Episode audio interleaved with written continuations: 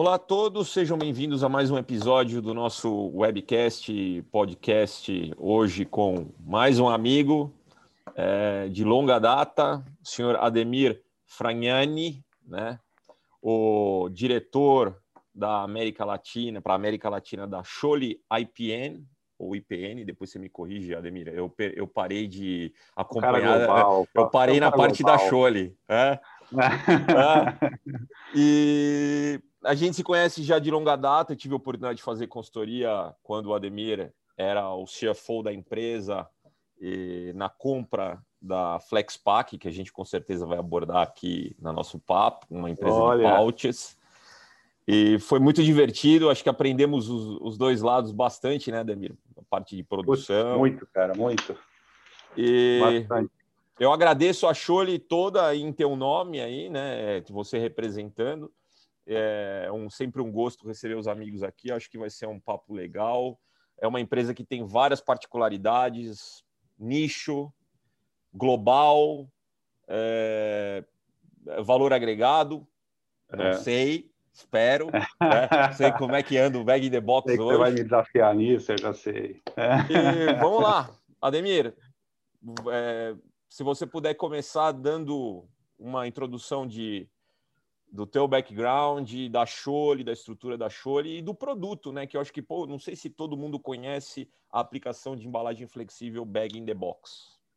Tá bom, tá legal. Bom dia, Islan. Cara, para mim que é um prazer estar aqui, porque cara, a gente aprendeu muito junto, né? Você, eu gosto muito dos nossos papos, né? Além de você ser um cara, só uma enciclopédia, né? Essa, você é um, você é um, um, um né? Você é o, o Wikipédia das embalagens aí, né? E além disso é um cara sensacional. Sempre me divirto muito com as nossas conversas. A gente se diverte. E é um cara muito inteligente. Eu tenho certeza que eu vou aprender mais. Você vai fazer as perguntas para mim, mas eu acho que eu vou aprender mais que você hoje. Ah, é... Vai ser divertido. Show IPN. A gente chama é, o IPN por ser muito mais uma empresa global, mas enfim, IPN. O IPN vem de de uma empresa que a gente teve a fusão há pouco tempo atrás. Pouco tempo atrás, né? O tempo voa, mas cinco anos atrás, a Chole, que era uma empresa muito mais do mercado de, de bag box, era líder, ainda é, né? E começou, como você lembra, né? A gente olhava para outros mercados, entrar em outros mercados. Então a gente se aproximou da, da IPN na época. Eu falo a gente porque na época eu estava na Chole, né? Mas Hoje somos todos Chole IPN, né? E então a gente fundiu as duas operações. A IPN tem muita tecnologia em pouches, né? Em tampinhas e é, principalmente injeção de precisão, né? E é um mercado que a gente estava olhando, você sabe disso, né? E isso aconteceu globalmente há uns cinco anos atrás. E mais recentemente a gente adquiriu mais um irmão aí que é a Bolsar. Né? Então, hoje é show, se a gente for olhar para as estruturas que a gente tinha antes, era Chole, EPN e Bolsar. Hoje a gente está tudo no mesmo guarda-chuva, hum. é, sobre o mesmo shareholder. E isso para a gente tem tudo a ver com a proposta que a empresa tem de oferecer valor agregado. Né? Você falou aí de valor agregado. Né? Todo mundo corre atrás disso, né? Vamos vender solução, não vamos vender produto mas é principalmente isso, é vender embalagem, a máquina que faz toda a diferença, seja no mercado de pouch, seja no mercado de, de, de bag in box. E as soluções que vão junto do filme, do, da, da tampinha, da válvula e assim por diante. Deixa eu tomar um ar aqui. E uma empresa global, como você falou. Uhum. Eu, os números, obviamente, a empresa é privada, mas a gente está aí perto do um bi né, para dar uma ordem de grandeza. Fábricas. Um bidólar. É, é. Um bidólar. Hum. E fábricas e, e, escritórios no mundo inteiro, nos cinco continentes. Eu não vou aqui falar todas claro. as regiões, mas enfim, a gente tem China, tem Holanda, tem Estados Unidos, tem Brasil, tem Chile, tem Austrália, tem, enfim, tem todo lugar. Né? Então, tem, temos uma presença global. É, Acho que é isso. Não sei, uhum. eu vou deixar mais para você ir me questionando aí, que eu sei que suas é. perguntas são sempre boas, então eu não vou, vamos não lá. esgotar aqui. Eu acho que a, a primeira, Ademir, é o seguinte, que é uma curiosidade que eu tenho até hoje. O, o negócio de, de bag in the box ainda é uma, um, um nicho na mão de poucos, né? Eu acho, não sei se achou ele, não, não sei se achou ele, imagino seja líder mundial, mas você tem lá aquela de Israel, é, Aran, você tem a, a antiga da Argentina, lá, Bagu, Baguin, que não sei se agora é Smurfit. Smurfit, se, isso. Então, assim, você tem lá uma meia dúzia, talvez, no mundo, se tem. Pergunta, é, por que que uh, isso ainda não é uma coisa no portfólio de uma Anchor Beams, de uma Sileder, etc. Porque os caras não olharam, e então nós estamos acabando de matar o negócio da Shore porque eles não sabiam que existia bag in the box, né? Vou saber agora. Ou porque, assim, putz, dá tanto trabalho, é, é, tão sofisticado que de repente não, não, não, não tá na lista de prioridades. O que, que você, você acha que, que explicaria. Olha, por que, por que não está no portfólio deles, eu não sei responder, né? Eu uhum. acho que uhum. deveria, né? Principalmente hoje em dia que a gente está falando muito de sustentabilidade, né? Uhum. A gente tem um dado interno aqui que toda vez que a gente compara é, quantidade de material com entre as soluções, por exemplo, uma solução não bag in box, balde, garrafa, PET, qualquer coisa rígida principalmente, né? E até algumas flexíveis, né? tambor. Uhum. É... Com as soluções que a gente tem em bag in box, cara, a gente tem uma proporção aí de 10 para 1, 15 para 1, ou seja, é muito, muito menos plástico, é muito, muito menos energia, CO2, do que, do que as outras opções, né? Uhum. Tem um dado que você tem aí, você é um cara antenado, mas é, a gente consome um planeta e 75, dois planetas, vai, uhum.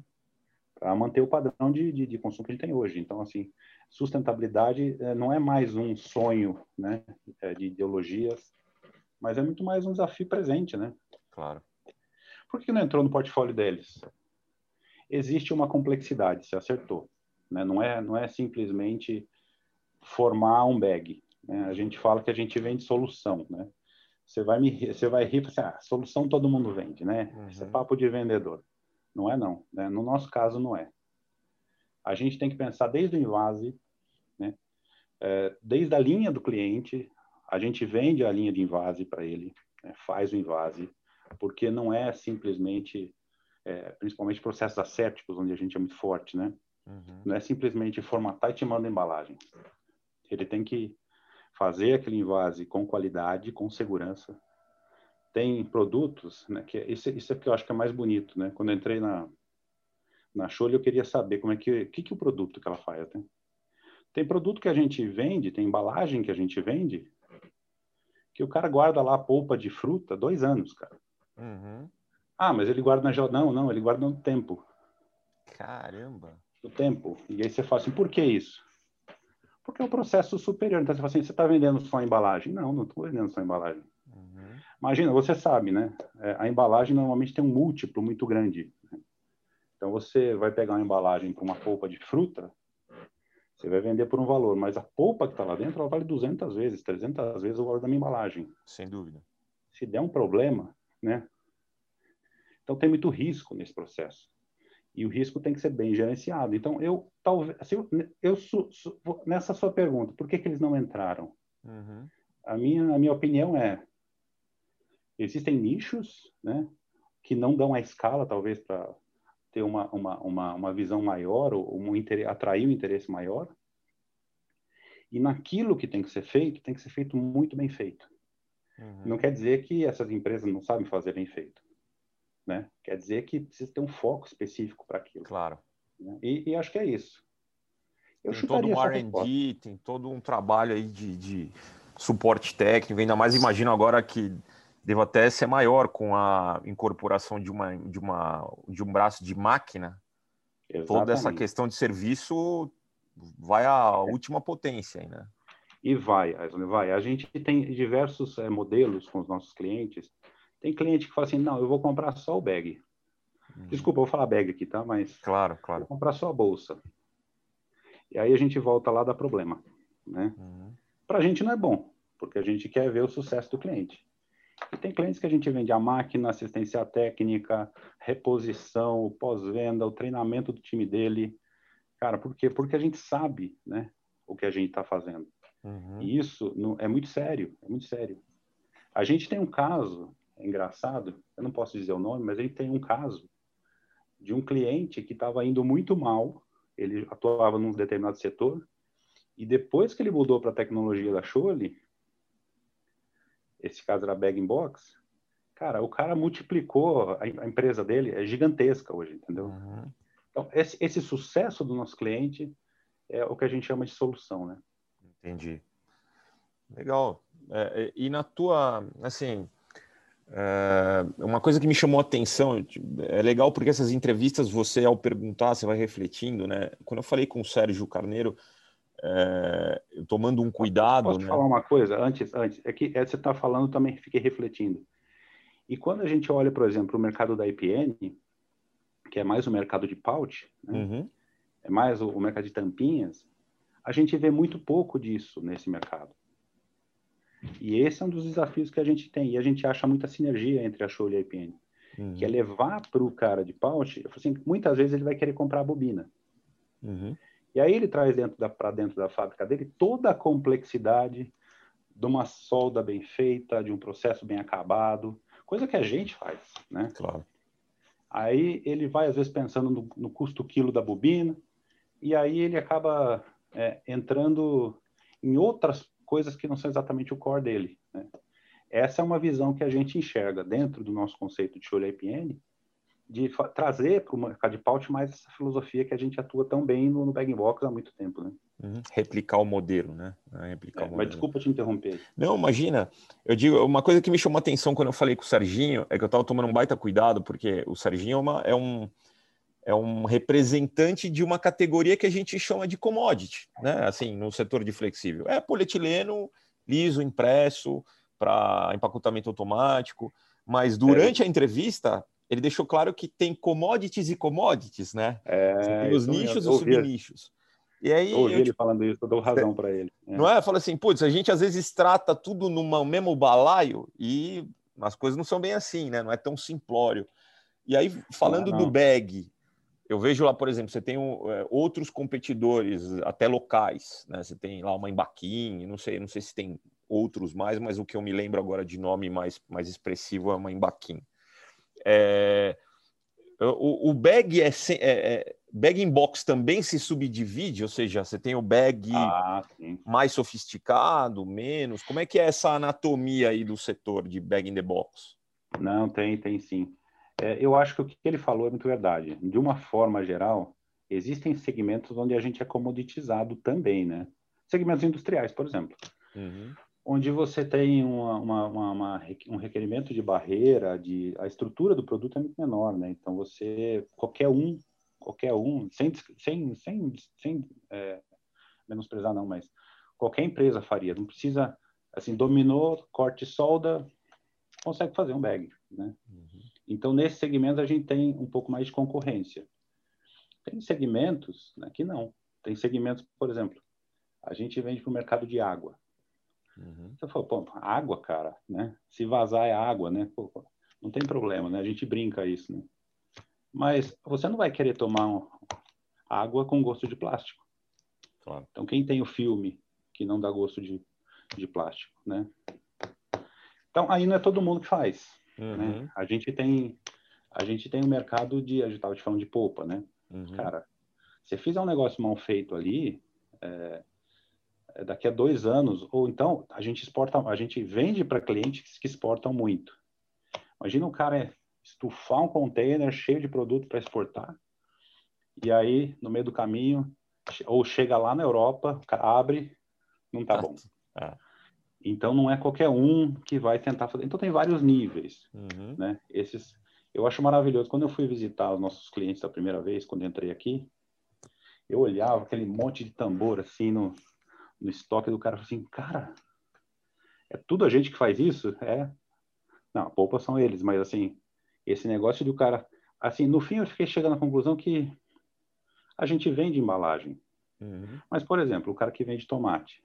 Tomate dá três, quatro meses por ano, mas você come pizza o ano inteiro com tomate. Claro, claro. E, e macarronada, né?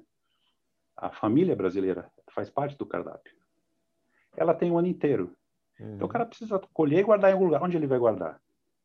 E ele guarda sem conservante, preservando o sabor, sem câmera que precise de, de é, câmera frigorífica, que precisa de energia, consumo de energia altíssimo. Então, assim, se você tem tomate fora da safra, provavelmente é porque ele passou no bag da Chole. Que, que legal. E não é todo mundo que vai fazer isso. É, outro mercado que eu acho que é legal também, mercado de refrigerantes, né? A gente vende uma parte de um complexo, né, de, um, de um sistema, né? Uhum. De um sistema que é complexo. Então, começa numa Coca-Cola da vida, né? numa Pepsi da vida, coloca o xarope e leva para o shopping center. Aí você fala assim, cara, o que, que tem de mágica nisso? Bom, primeiro que a gente consegue chegar num custo muito mais competitivo do que qualquer outra embalagem. Uhum. Né?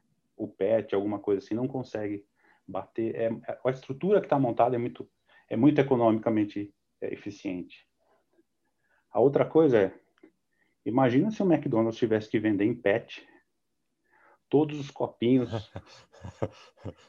Numa lojinha desse tamanho dentro do shopping. Ah, ah. Ou Burger King, né? Lógico. Ou, e aí vai, girafas e Habibs e aí por diante. Então, imagina quanto a gente está tirando de plástico do mundo. Né? Uhum. Agora, quem vai fazer isso? Precisa estar tá com todo o mecanismo. Bom, como é que o xarope se comporta? Como é que ele, na hora de servir? É... Tem toda uma tecnologia aí super consolidada que é um pouco disso que a gente estava falando, né? É um nicho, é um nicho, uhum. mas tem muita, tem muita coisa bonita que a gente consegue oferecer como solução, né? Porque é isso que realmente o cliente quer, ele não quer... Claro. Cara, tem que funcionar, né?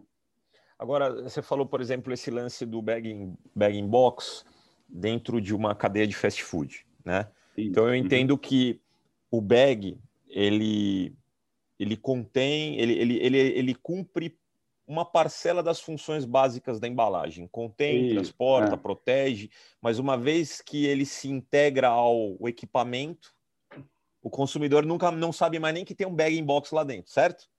Agora, é, você tem um bag in box... eu tenho que explicar o que a Cholepn faz. É, né? então, imagina, o cara fala assim, o que, que, cadê a embalagem aqui dentro? Ele só vê a valvulinha para botar o copo, né? É, é. Agora, tem o bag in box que ele é B2C, que Isso, é, por exemplo, a caixa do vinho, né? Ou do Legal, suco, né? Ó. Exatamente, exatamente. O bag está aqui dentro. O bag está dentro. O Aí eu te tá pergunto. Tá fora.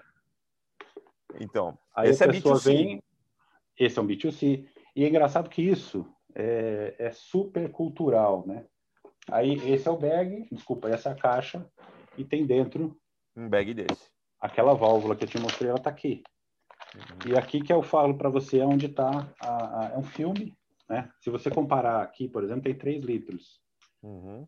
Tem quatro garrafas aqui. Quatro claro. garrafas de 750. Então, você fala assim, é, quanto custa transportar garrafas e transportar o bag? É muito menos. É, essa, esse, essa proporção que eu estava te falando, que é sempre de 1 para 10, 1 para 20. Aí você fala, poxa, mas por que, que as pessoas não usam isso, né? Você vai para o sul, né? E lá pegou demais. Então você vê assim tem, tem é, tá, faz parte do consumo. Eles, eles usam bag box em vinho. Uhum. Faz parte do, do, do, hábito do gaúcho comprar bag box. Uhum. Você vem para São Paulo, as pessoas já não conhecem. Consome por taça ali, o cara põe na geladeira ou sei lá fora dela e vai. Né? Então, mas aí vem é, mais uma, digamos, tem mais uma particularidade então do teu negócio, porque você, como Chole IPN, você atende B2C e B2B. Uhum. B2C são também. Completamente B2B. distintos, imagino, certo? É. São, são é. outras, são DNAs diferentes. Agora, no B2C, Ademir, é, o Shelf Appeal está na caixa, tá certo? Na caixa. Tá na e a Shole não imprime a caixa. e uma Smurf te imprime a caixa. Imprime, é isso aí. É, isso, é, quanto, Quanto disso é uma vulnerabilidade para uma cholha IPN nesse setor, por exemplo? Isso é importante, isso que você falou é importante. No mercado B2C, isso é muito importante, né? A gente também não vê a, a, a Smurfit, assim, óbvio que eles têm a caixa e tal, mas eles até fazem uh, venda casada e tal, mas a dinâmica do mercado de caixas é diferente do, da dinâmica do mercado de embalagens, né? Você deve conhecer mais do que eu isso. Então, assim, tem uma certa região que um determinado produtor de caixas hum. atende melhor que outro. Uhum. Então, talvez no sul, a Smurfit atenda bem. Mas se você estiver falando em Goiás, a Smurfit não atende tão bem, né? Então, isso é uma vulnerabilidade, mas não é Entre muito. Uhum. Se saiu Porque bem, hein, gafanhoto? é verdade, eu não estou saindo bem, eu tô brincando. É, é, verdade, mas, mas faz sentido. Quer dizer, é uma, é uma fortaleza, é, mas depende também da região, né? O cara não consegue a gente já chegou tudo. a estudar isso, né? Até, até por uma provocação sua. Eu me lembro que um tempo atrás você me fez essa provocação e a gente chegou a estudar isso. A gente tem, por exemplo, é, por que, que a gente não, não, é, não, é, não é conversa? A gente tem uma solução para agroindustrial, por exemplo. Né? Uhum. Em vez da pessoa usar o, o, o, não é bidon, a é bombona ali, a bombona. Uhum. Em vez de usar a bombona, a gente tem um liner, uma bolsa que funciona numa caixa. Você sabe que o, a bombona depois tem que ser voltar uhum. para a cooperativa, ser reciclada, tríplice lavagem, aquela coisa toda. E a gente tem uma solução para isso que vai dentro de uma caixa. Uhum. Então, para o agricultor, ele usou a bombona, ele não tem mais um problema. Ou melhor, ele tem um problema dez vezes menor, porque ele não tem mais aquela bombona que ele tem que devolver. Ele simplesmente pega uma bolsa colapsada, comprime, comprime e em vez de precisar de, sei lá, um caminhão para devolver isso, ele vai precisar de uma caixa na caminhonete. Uhum. E e a questão da caixa integrada, ela vai numa caixa, enfrentou exatamente esse desafio que você está falando. Porque em Goiás, quem domina é, é, é o fornecedor de caixa A, é, em São Paulo é outro, em uhum. Minas é outro.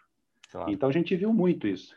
Ou seja, se a gente fabricasse a nossa própria caixa, talvez a gente tivesse uma vantagem aí, mas não era uma vantagem comparativa tão grande, não. Entendi, entendi. Faz, é e a, e a engenharia maior está ali, na, na, válvula, no sistema asséptico, né, no invase, no equipamento, na, nas barreiras, né? E é. já é sofisticação suficiente, né, de processos, né? É, e, e, e, tem mais sofisticação nesse sentido, porque assim, como é que invasa? É, o torque, por exemplo, de invase, você põe uma bombona lá para invasar a máquina, uhum. cara, como é que você coloca um flexível para aguentar esse tranco? Ah, é verdade. Não é fácil. Nunca tinha Mas pensado. aguenta. Uhum. Aí você fala, vamos pensar na aplicação. O cara vira a bombona ali, né, para uhum. encher o galão dele lá, ou para encher a, o trator dele lá, para fazer a, a, dispersão. E aí, como é que vai funcionar isso na, na, na, flexível? E a gente teve surpresas boas, por exemplo, como o flexível ele se acomoda, ele não tem aquele efeito quando você toma uma, uma, uma garrafa do ar uhum. ter que sair. Né? Claro. Então ele ele, é claro que o ar tem que sair, óbvio, uhum. mas como ele é flexível, ele não dá aqueles trancos. Uhum. Então, ele acaba despejando Desperdiça mais menos. É, ele... Desperdiça menos ah. e, ele, e ele, ele desenvasa mais rápido que uma bombona, acredita nisso? Que louco, né? Não, legal essa, essa, esse efeito colateral aí.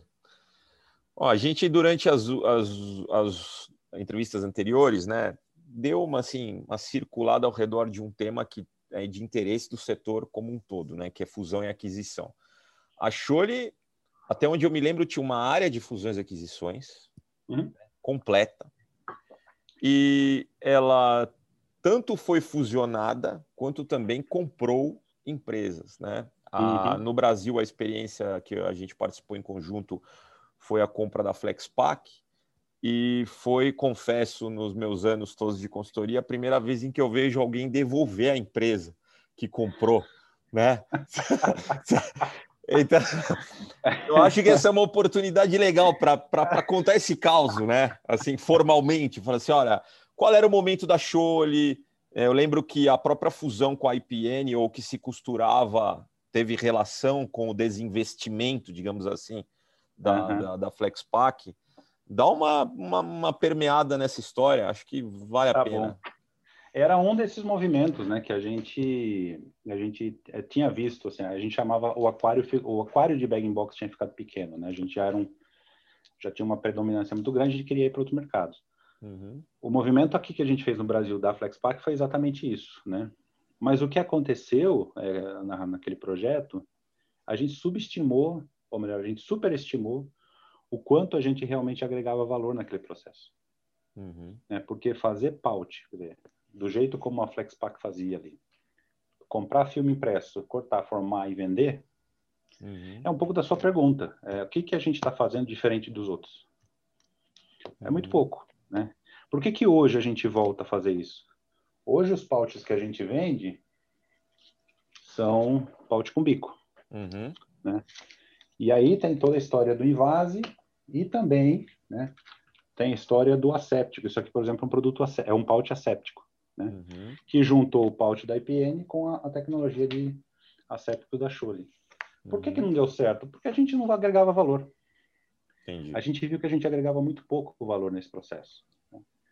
Enquanto que, por exemplo, é, no paute com bico, a gente já consegue agregar não só o bico, como parte de invase, né? Uhum. tem uma, uma, uma, enchedora própria, como soluções de filme, de barreira, que a gente tem para os nossos produtos hoje, como também o asséptico. Né? O asséptico é, é, é, um, é uma novidade nossa, né? Uhum. Que ainda está ainda tá, ainda tá engatinhando. Mas esse produto, por exemplo, não é um produto que você vai pôr produtos de baixo valor, você vai pôr produtos de alto valor claro. agregado. Claro. Né? Uhum. Shelf stable. Então, assim, a FlexPack, é, a FlexPack em si, a gente foi vamos dizer assim, foi um, um, um, passo que a gente deu no sentido de entrar nesse negócio, entrar nesse mercado, conhecer um pouco mais esse mercado, mas depois a gente chegou à conclusão que a gente não agregava muito valor. Uhum. Legal. Não, tá, tá, tá, tá, claro. E, por exemplo, quando a gente entra em, em mercados mais sofisticados, é o que você falou no começo, a gente percebe que a gente consegue agregar valor. Uhum. Se entrar, por exemplo, com um paute asséptico, é, a gente sabe, não vai conservante, o produto tem um gosto melhor, não fica com aquele gosto é, daqueles choques todos que ele leva na, na, indústria durante o processo de tratamento. É, é uma coisa que a gente está trazendo diferente. É uhum. diferente de você simplesmente comprar bobina, transformar em pouch, porque isso, uhum. cara, esse equipamento, qualquer pessoa que tem uma impressora vai lá e compra, compra uma, uma paucheira e faz, né? Uhum. É, é uma linha de montagem ali, é um modelo de assembly ali, né? Agora, é, ainda nesse tema do M&A, assim, de todas essas experiências é, loucas da Chole, né? Compra, depois devolve, depois é, vamos ver se faz Acho do a zero. gente devolveu só Black Pack, é. não devolveu mais ninguém, não. Ainda bem, né? Mas a... Acho que foi consultor, hein? Pô, não, não. Me, me, inclu, me inclua fora desculpa. dessa. Desculpa, é, é brincadeira. É, mas, o, o Ademir, o, uma coisa que eu, sabe, eu estava curioso também de colocar na pauta aqui, nossa, é o seguinte, é, eu, não sabe, eu não sei qual é o tamanho da IPN quando vocês fizeram a fusão. É, então, assim, é um, mas eu entendo que são, até porque a Cholha eu conheço, a cultura e tudo mais, deve ter sido um choque cultural uhum. terrenho. Né? Gigantesco. Uhum. É, hoje, a Chole é mais Chole do que a IPN ou é mais IPN do que a Chore falando de cultura? Qual é a cultura que é, predominou? E como é que você. Fala um pouco dessa experiência, assim, quão, quão chocante realmente é uma fusão num, num, num, patamar de empresas desse tamanho? É, a Chole, a Chole tem um perfil mais conservador e a IPN tem um perfil mais empreendedor, né? Conservador é bom porque quando dá problema, né, dá problema com os outros, né? Porque você foi conservador e com você não deu problema. Então isso os clientes valorizam, né? Uhum. Principalmente em mercados críticos, né? Porque a embalagem, principalmente em, é, em muitos dos nossos mercados, eu estava te falando de múltiplos, a nossa embalagem não participa do custo dele de uma maneira relevante. Mas se der problema, ele dá, vai causar ruptura. Claro. Então ser conservador é bom. A IPN já veio com outro modelo, uma tem uma mentalidade muito mais empreendedora, né? É, e o choque é justamente esse. Uhum. Como é que você gerencia erro? Como é que você aceita erro? Esse caso da FlexPack, por exemplo, é um caso desse. Como é que a gente é, chegou à conclusão de que a gente errou na decisão? Uhum. Cara, tem é, empreendedor é assim. É, claro. Você é, sabe, né? você é empreendedor também. você às vezes tem que é, fazer algumas incursões no risco, né? E, e, aí como é que se concilia esse lado conservador com o lado mais empreendedor? O choque é grande, né? O choque é grande, principalmente quando você for uma empresa global, né? Uhum. Que qualquer coisinha tem, um efeito gigante, né? É. E aí você vai ter que vender um projeto para o cara lá da matriz, e aí você vai ter que vender o projeto para um outro que já tem operação lá na Austrália. Enfim, foi um choque muito grande. Foram cinco anos de muita mudança. Nosso perfil aqui como indústria mudou bastante. A gente, do próprio modelo de negócio, a gente tem que mudar bastante. Estamos assumindo mais riscos do que antes. Uhum. Isso é uhum. bom. Legal. Tem duas coisas boas para o negócio: concorrente e assumir risco.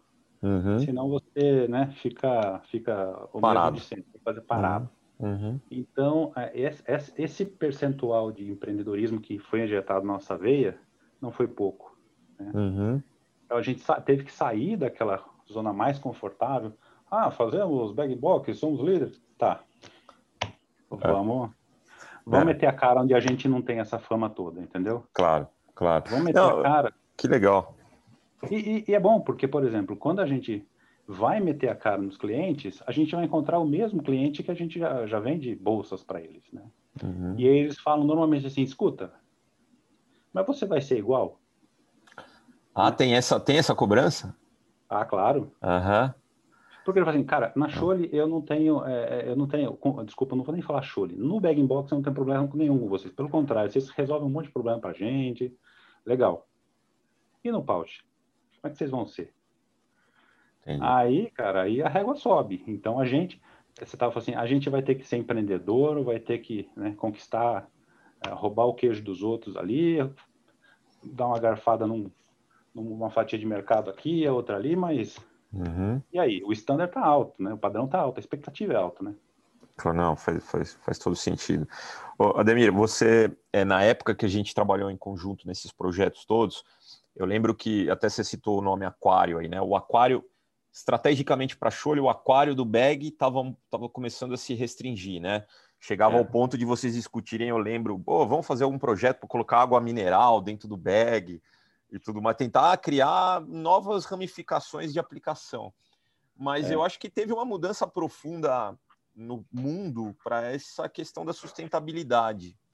É, você acredita que essa inclinação nova, mais, digamos, mais forte para a agenda 2030, para sustentabilidade, tudo isso, tudo que concerne a esse, a esse tema, isso injetou novo gás para a indústria de bag?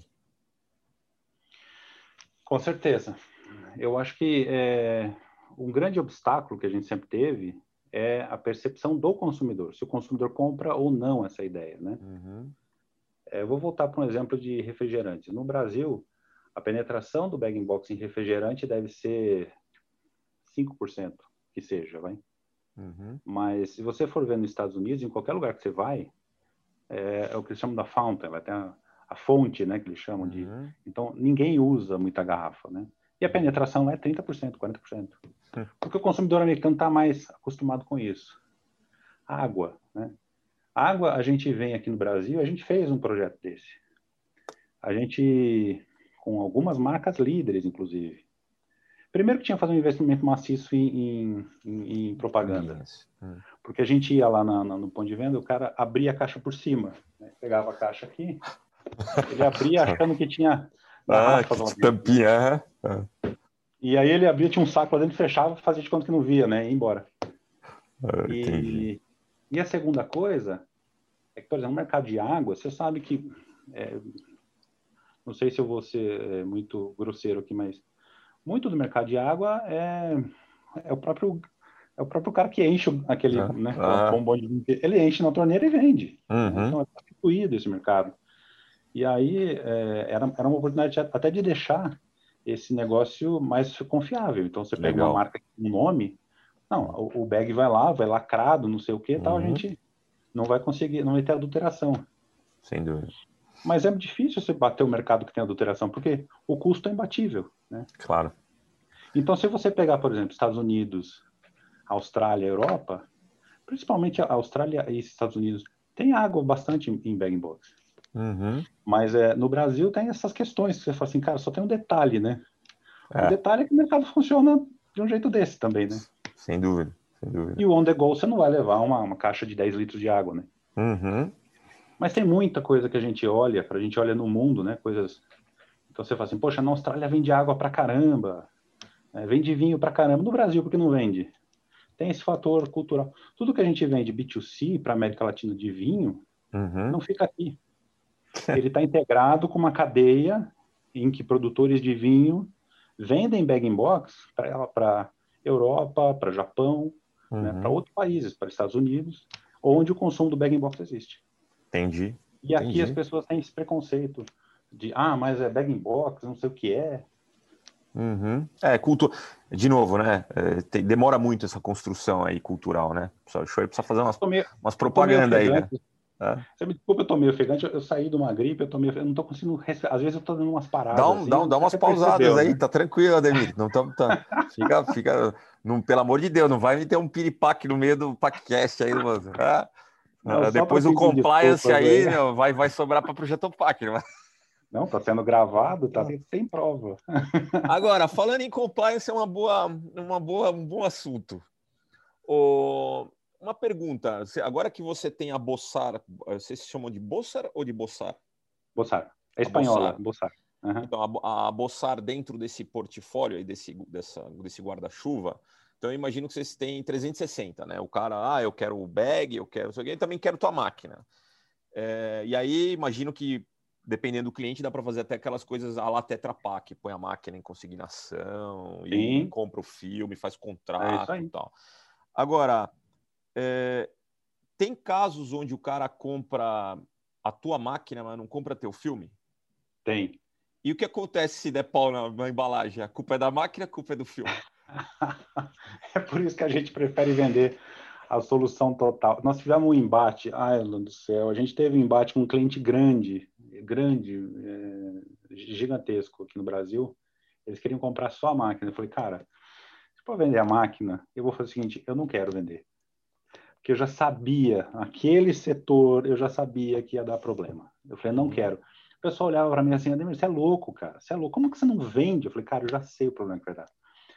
E, e eu sei também que ele está vindo, ele veio para a gente porque ele teve problema com o, com o nosso concorrente. Uhum. É, e eu falei assim, não faz isso, né? Porque naquele segmento específico, não faça isso.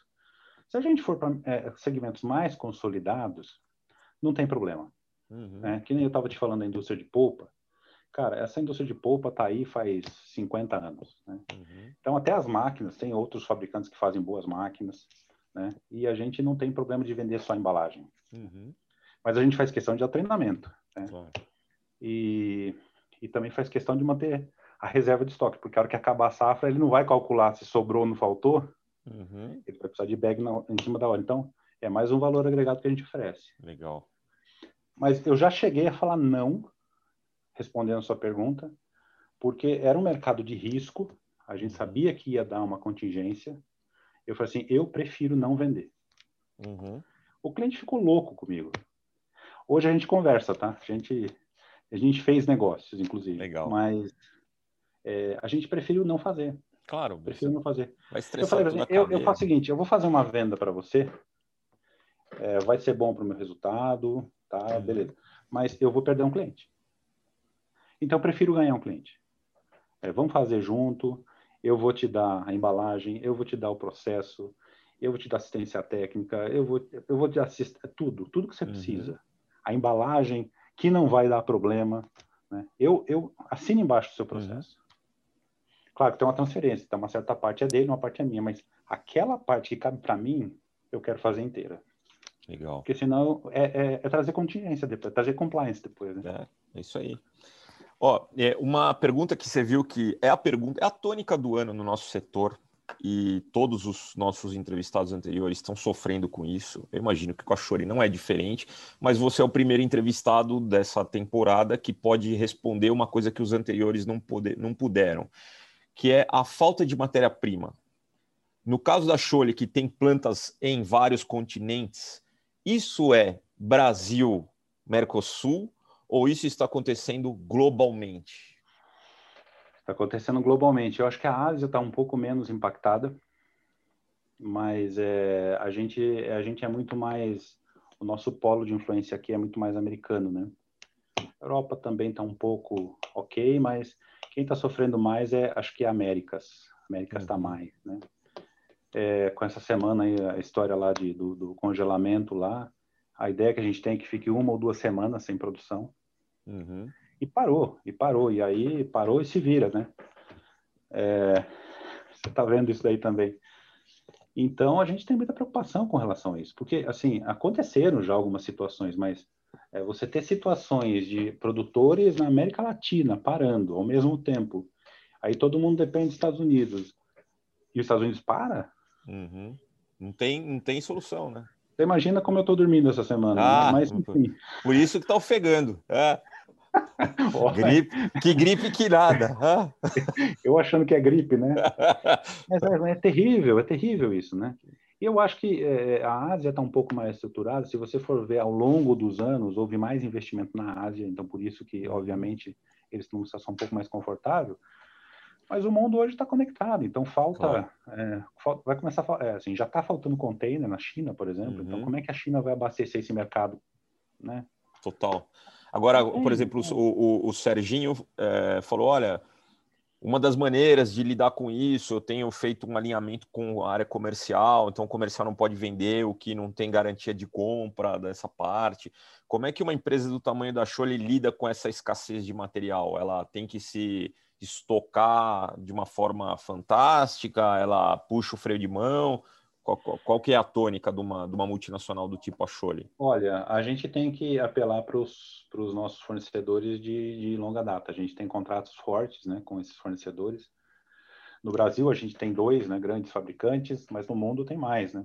Uhum. Então, a gente acaba se amparando com esses grandes fornecedores. E eles têm suas cotas, obviamente. Né? Uhum. O que, que eu acho que vai acontecer nisso? Eu acho que vai passar aí um período de pelo menos um mês de turbulência e mais uns três ou quatro de acomodação. Porque não vai repor tão fácil. Né? Eu acho que isso veio para ficar. alta de preços eu também acho que veio para ficar. Eu não vejo recuando. Uhum. É... Isso é um pouco também do próprio impacto da pandemia. Uhum. É, as pessoas consomem mais embalagens, né? Uhum. É porque quando elas consomem isso na rua, é, ele é um pouco mais eficiente o sistema de embalagem. O food service tem uma, tem uma estrutura, um consumo de embalagem mais eficiente, né? Você está em casa, você sabe, seu lixo uhum. é três vezes maior o que você recicla do que o orgânico. Sim. Você joga muito mais coisa. É... Então isso teve impacto no mundo, né?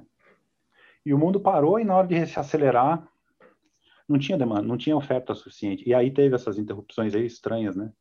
Todo mundo parando ao mesmo tempo, né? É um negócio maluco. Então até voltar tudo isso uhum. e acabar frio lá, vai demorar aí mais uns três meses, quatro meses para isso voltar.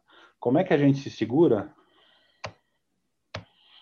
Olha, é, não, cara, não tem que fazer, é, é, não tem que fazer, né? Tem que voltar para os fornecedores, assim, cara, com, tudo bem, vocês pararam na fábrica aí, mas, cara, né, como é que eu faço? Eu fecho, né? Do, uhum. Eu preciso. Então, a gente sim trabalha com estoque, uhum. a gente tem estoque de segurança, mas estoque de segurança para uma crise. Né? Nós vendo, nós, o que nós estamos vendo é um cavalamento de crises, né? Uhum. Um para para manutenção, o outro para para não sei o quê, aí o outro, outro falta congela. congelou. Ah, é. Cara, não dá, né? Quem que, é. quem que aguenta?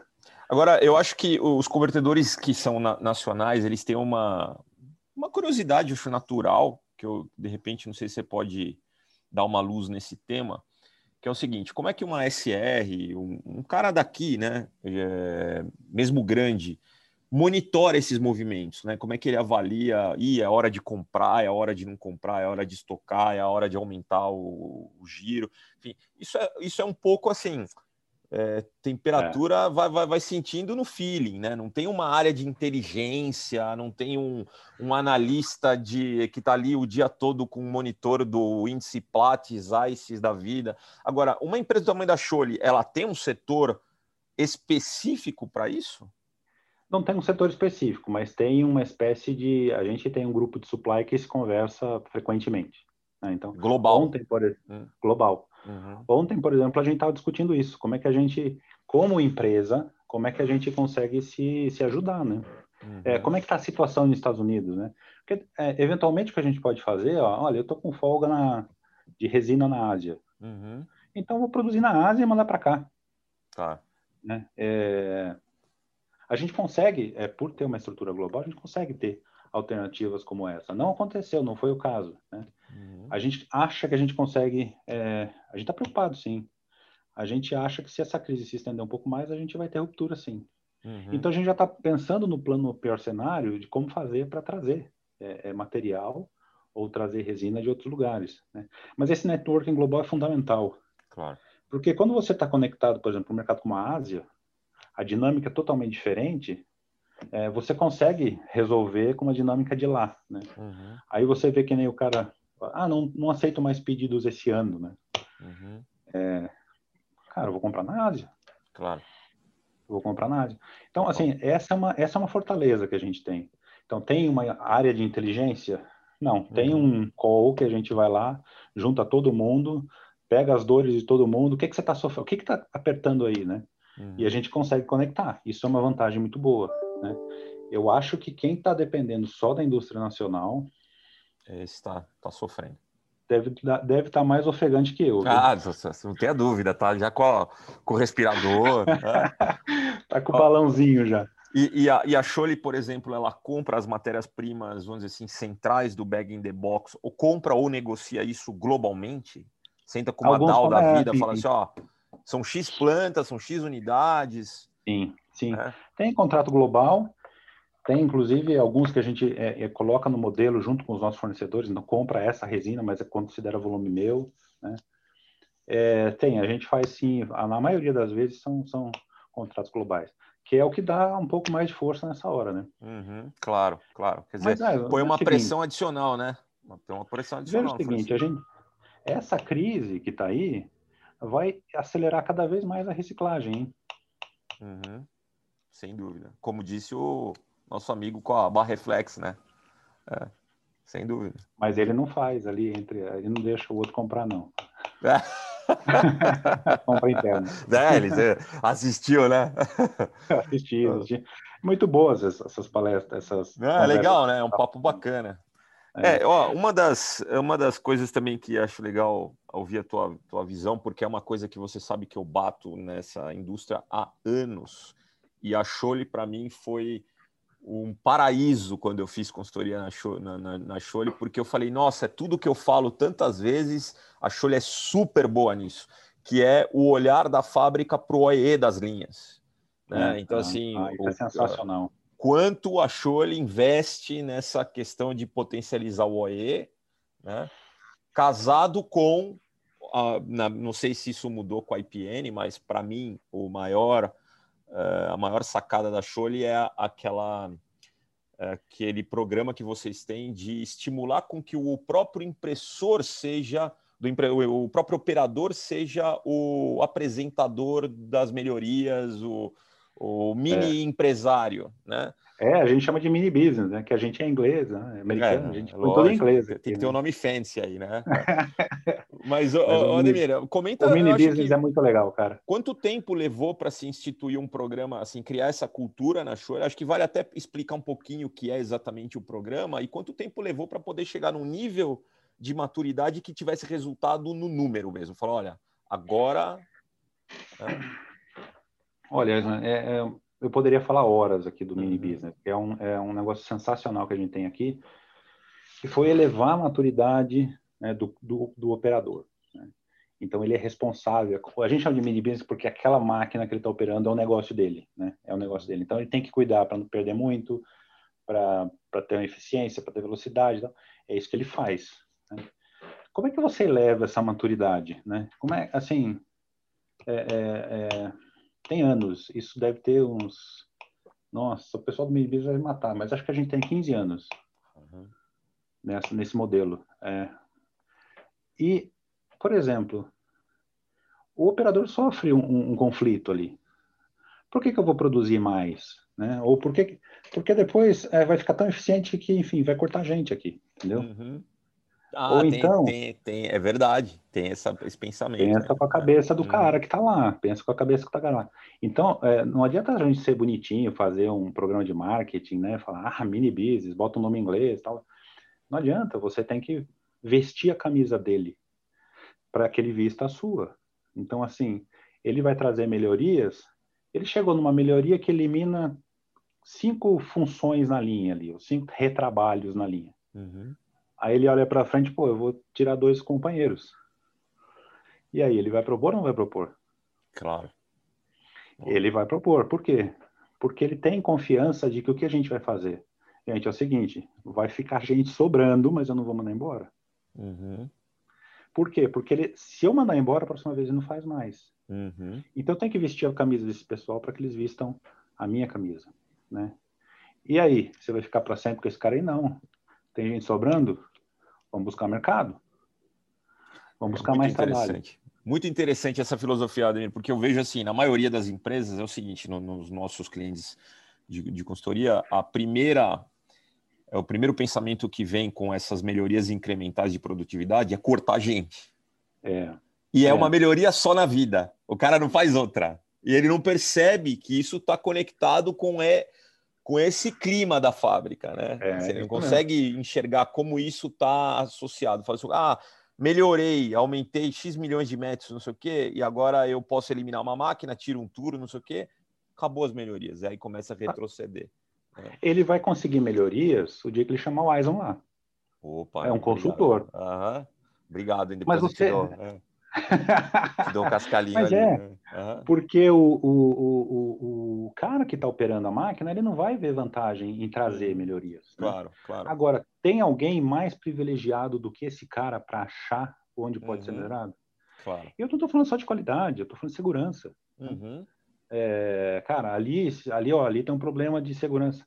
E aí, às vezes, você vai e, e, e tem um problema, o cara, sei lá, se machuca na, na linha, uhum. tem uma perda, tem um afastamento INSS é terrível. Dá o poder para ele e ele começa a te falar, ó, aqui, ó, aqui pode pegar o dedo, aqui, ó, aqui pode cair a peça no pé. Então, é ele uhum. mesmo fazendo a gestão dele, né? E você vai aumentando o nível de, de, de maturidade dele que depois de 15 anos aqui, cara, eu falo que o pessoal tá me matando, que talvez seja mais que 15, mas eu tô esquecendo, eu sou ruim de data, mas enfim, uhum. É, faz muito tempo que tá aqui. Eu lembro que o CEO da, da Cholia pessoalmente é... ouvir os caras apresentarem o resultado. É então, é, tem um peso muito importante esse programa né, na, na, na empresa. E quer saber, eles dão show na gente, cara, eles dão show, eles dão show. Porque o cara tá ali no todo dia, ele sabe o que ele tá fazendo, né? Uhum. Aí ele propõe um negócio, você fica assim, você que não tá todo dia ali, você fica assim, mas cara, por que, que esse negócio funciona? Aí o cara explica, ele dá show. Uhum. Ele dá show. Normalmente eles dão show. É muito legal de ver. E, e aí eles têm uma. O, uh, além, óbvio, de toda a questão do reconhecimento e tudo mais, o, mas é, também tem alguma participação no, na, no incremento, no ganho Sim. gerado por projeto. O PPR, o PPR da empresa está linkado com isso. Ah, legal. Ele está associado, o PPR está associado com essa, com essa gestão de metas aí. Legal, muito legal. Mas quer saber, Aizen, depois de um certo tempo, o cara vira dono mesmo, cara. É legal de ver, é bonito de ver, cara. O cara, uhum. é, ele vira o dono da máquina. Ele vira uhum. o dono uhum. da máquina mesmo, sabe? Tipo, de cuidar mesmo. Então, assim, uhum. você vai ganhar manutenção. É, é louco o que eu tô falando? É, porque o que você falou, a maioria das pessoas vão pensar em, em lean para cortar pessoas. Sem dúvida mas aí você está perdendo os cérebros, né? Uhum. Não, é, Mais que os cérebros, está tá perdendo o coração das pessoas, cara. Uhum. No sentido de, de, de, assumir aquele negócio como seu mesmo, né? Claro, é, é, esse, é o, esse é o ponto, Ademir. Eu acho que é difícil, né, é, é, elucubrar a respeito sem vivenciar, mas acho que você consegue uma melhoria, mas você perde em, em identificação do chão da fábrica com a melhoria. O é. cara não se sente parte daquilo né? É. Ele se sente um tapeado. É, assim, é. é. É, A, gente, a gente atravessou um processo difícil esse ano, né? Porque a gente vende muito para food service. Uhum. E aí, vamos demitir, vamos demitir. A gente fez de tudo, cara. A gente fez de tudo. E a conversa foi olho no olho. Gente, vocês estão vendo o que está acontecendo. A gente teve que fazer algumas emissões, obviamente. Claro. E graças a Deus a gente conseguiu até recontratar depois, quando voltou. Mas a confiança é a, é, a, é a, chave. Assim, eu mudo de problema. Em vez de ficar desconfiando se o meu operador está sendo eficiente, eu dou poder para ele, dou maturidade, treinamento, essas coisas todas. Quer dizer, não é, não é, de, não é de graça. Né? Ele uhum. recebe, ele aceita isso e vai trabalhar. O meu problema é arranjar venda. Uhum. Eu mudo o problema. Em vez de ficar ali com a chibata, né? Uhum. faz isso, eu vou, te, eu vou te monitorar, eu vou te acompanhar mas eu vou procurar que, se você achar alguma melhoria, eu vou achar, eu vou achar trabalho, eu vou achar serviço para o outro que você está, para o pro processo que está sendo mais eficiente. Aí. Isso Legal. é uma cultura dificílima de implementar, né? Muito, muito. Anos, é bom, é o que você falou, é coisa de década, é mais de década, é. para poder chegar a arraigar isso mesmo, né? Tanto que eu, eu realmente desconheço. No setor de flexíveis, não me recordo de um programa tão bem executado. Eu acho que esse é um, um ponto que vale mesmo a gente falar a respeito, porque eu não, não tenho um benchmark de um programa similar. Né? É. O... Isso, isso reflete muito bem aqui. Muito legal. É, voltando um pouquinho, você falou de venda, então vou, vou, fazer uma pergunta mais de mercado, né? Eu não sei quanto representa, na época que a gente falava, eu lembro que vinho era um, um mercado que tem grande participação no bag, certo? Não sei se é. ele ainda, uhum. se ele reduziu ou se ele aumentou? Mas eu imagino que ainda seja importante o mercado. Ele, ele é importante. Ele não, ele não chega a ser predominante, mas ele é importante. E, e, a, e, e na tua visão, você vê isso como algo crescente?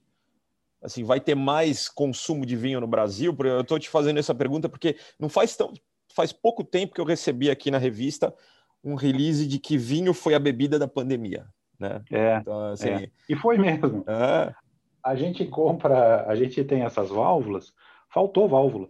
Faltou é. válvula no mundo, cara, no mundo, né? No mundo.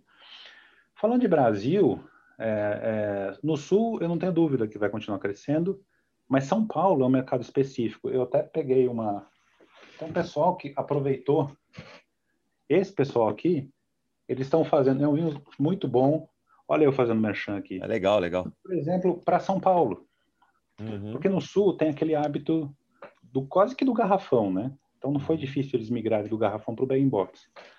Mas São Paulo tem muito a cultura do rótulo, do cheiro, da rolha, né? Uhum. E aí o cara vem com uma proposta jovem para entregar via e-commerce.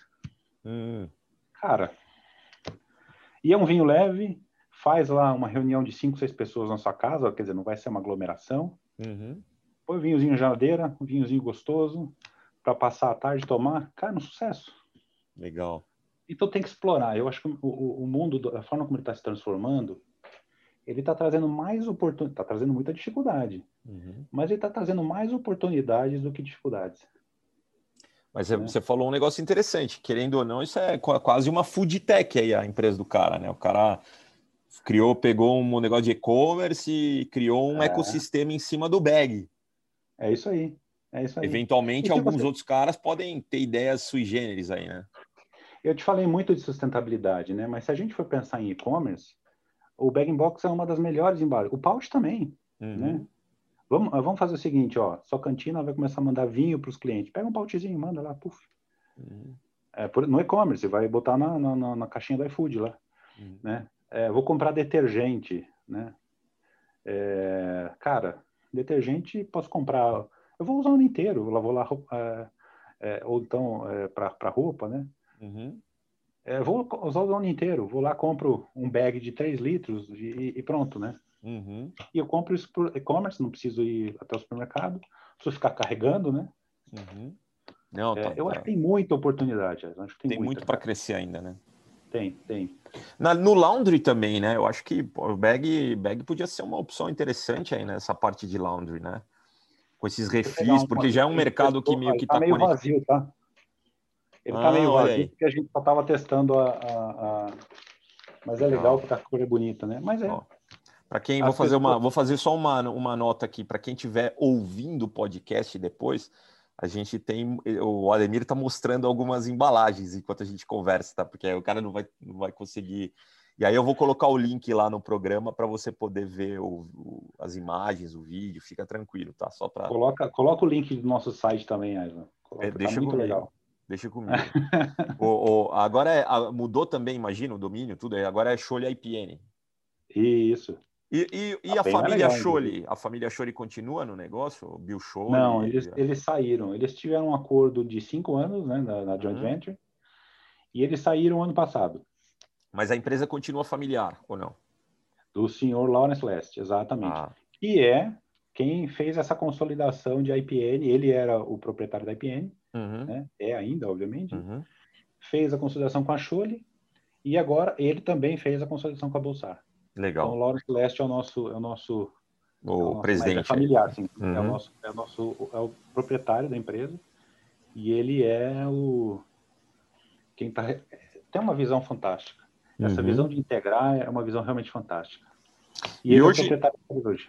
E hoje, Ademir, você que né, é, tem esse, esse background financeiro e imagino que também acompanha esses grandes mega grupos de embalagem, é, praticamente, se você for olhar os top 50, acho que ele talvez seja um dos únicos que não está na mão de fundo de investimento ainda, né? Graças é. a Deus. Aí você vê o que era a metinha para. é. Graças a Deus. Mas você, você imagina que isso é algo inexorável? Quer dizer, é, não tem hoje como escapar. O setor de embalagem é o setor que, que vai estar totalmente na mão dos, dos fundos, né? Olha, Pela escala que, que ela fora exige. do que aqui. Acho que mais lá fora do que aqui. É, se você fizer um curso em Harvard, Stanford e voltar para analisar o mercado de embalagens, você fala assim, ah, isso aqui vai consolidar, né? Uhum. Acho que a gente conversou sobre isso uns 10 falou, anos atrás. Falou. Tá bom.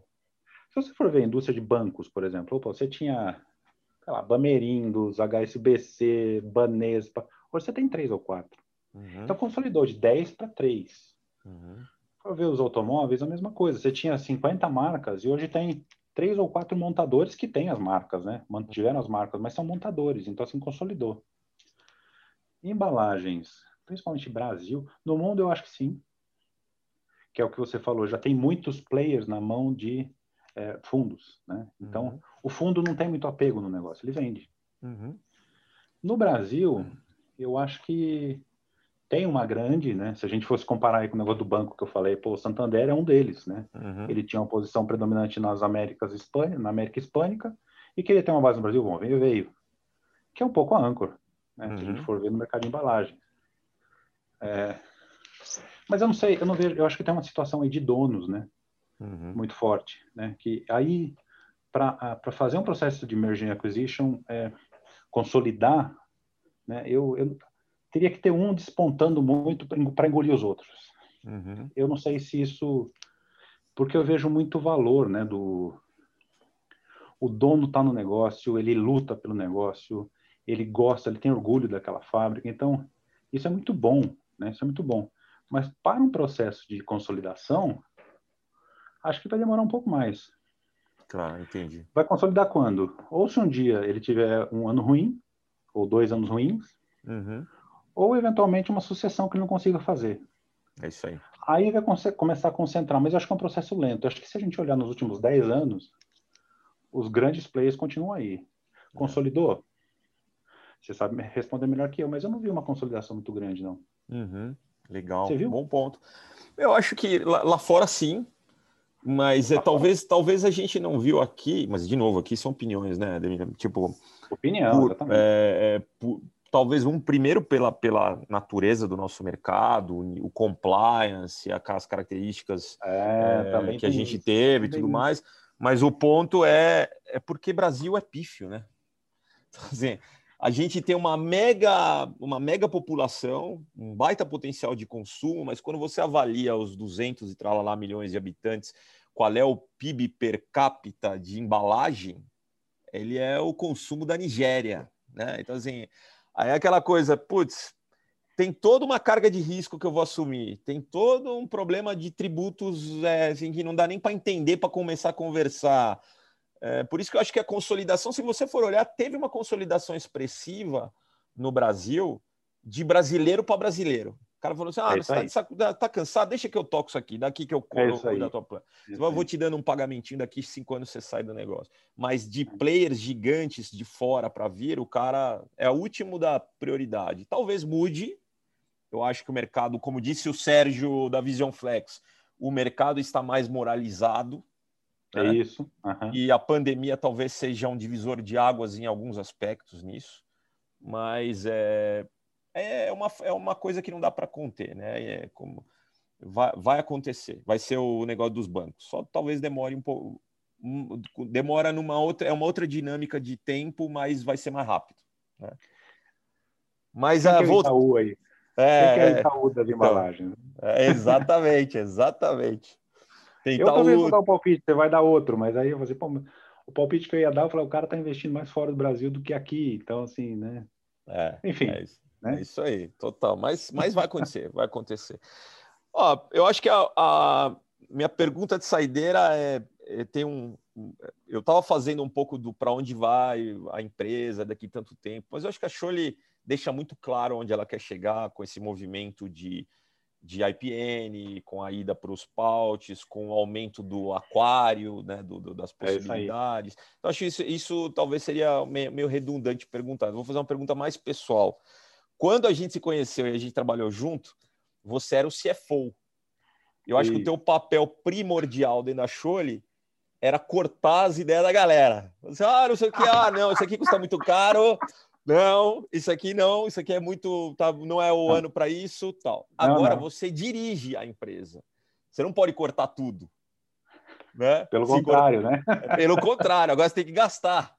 Como você está lidando? Sabe, o que, o, o que é o entendimento do negócio flexível do Ademir CFO para hoje, X anos passados, o Ademir dirigente? O que, que mudou de visão? Era mais gostoso né, ficar no conforto técnico. Não, princípio contábil não aceita isso, desculpa. Não, o payback é baixo. Não, não, não vou aprovar.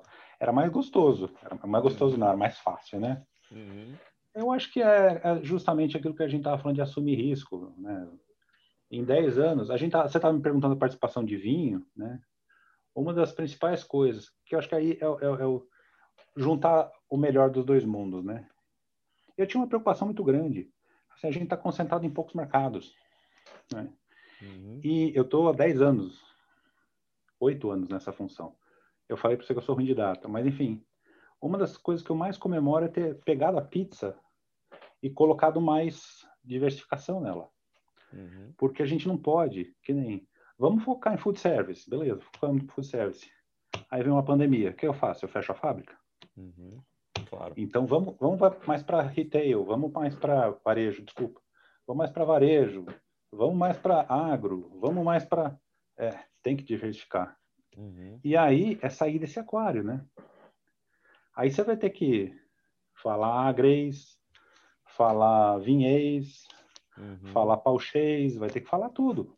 Uhum. Vai ter que falar é, detergenteis, né? Você uhum. vai ter que uhum. falar outras línguas que você está acostumado, que você não está falando. Eu acho que, para mim, pessoalmente, foi um passo gigantesco. Porque você, quando você é suporte, você tem alguns confortos ali que você joga para alguém decidir. Uhum. Quando você é o que tem que tomar a decisão, que sobra aquela solidão, você fala, e agora, para onde eu vou? Uhum. Quem que eu acredito? É, vou ter que fazer o peso das coisas que recebi. Recebi informação em tudo quanto ela, vou ter que fazer o peso das coisas aqui. Você vai ter que correr riscos, né? Claro. Eu acho que eu corri bastante riscos. Graças a Deus acertei mais do que errei. Mas eu acho que é fundamentalmente isso. Legal. E aí você tem que sair do aquário mesmo, né? Aí você tem que conversar com. Ó que coisa difícil, né? Tem que conversar com o cliente. Olha que coisa. É, pois é, né? CFO não faz isso dificilmente faz isso. Uhum. Então você tem que conversar com o cliente, ver qual é a dificuldade dele, ver onde é que você pode ajudar o negócio dele. Né? Acho que essa é a grande mudança. Eu estou muito feliz com a mudança que eu fiz, porque é, se você não está correndo risco suficiente, você não está vivendo o suficiente. Né? Claro, sem dúvida. Aí, Mas e... essa é a mudança principal. Ah, isso até você tá até com a fisionomia mais leve aí, né? O CFO tá, tá sempre mais sisudo, tá mais, né?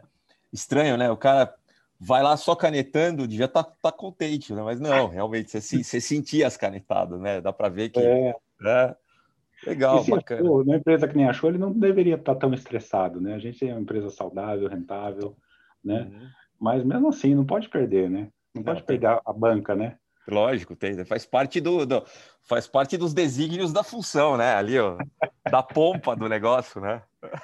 Mas dá uma, eu, eu, sempre falo, a gente deveria ter matemática financeira na, no ginásio, cara.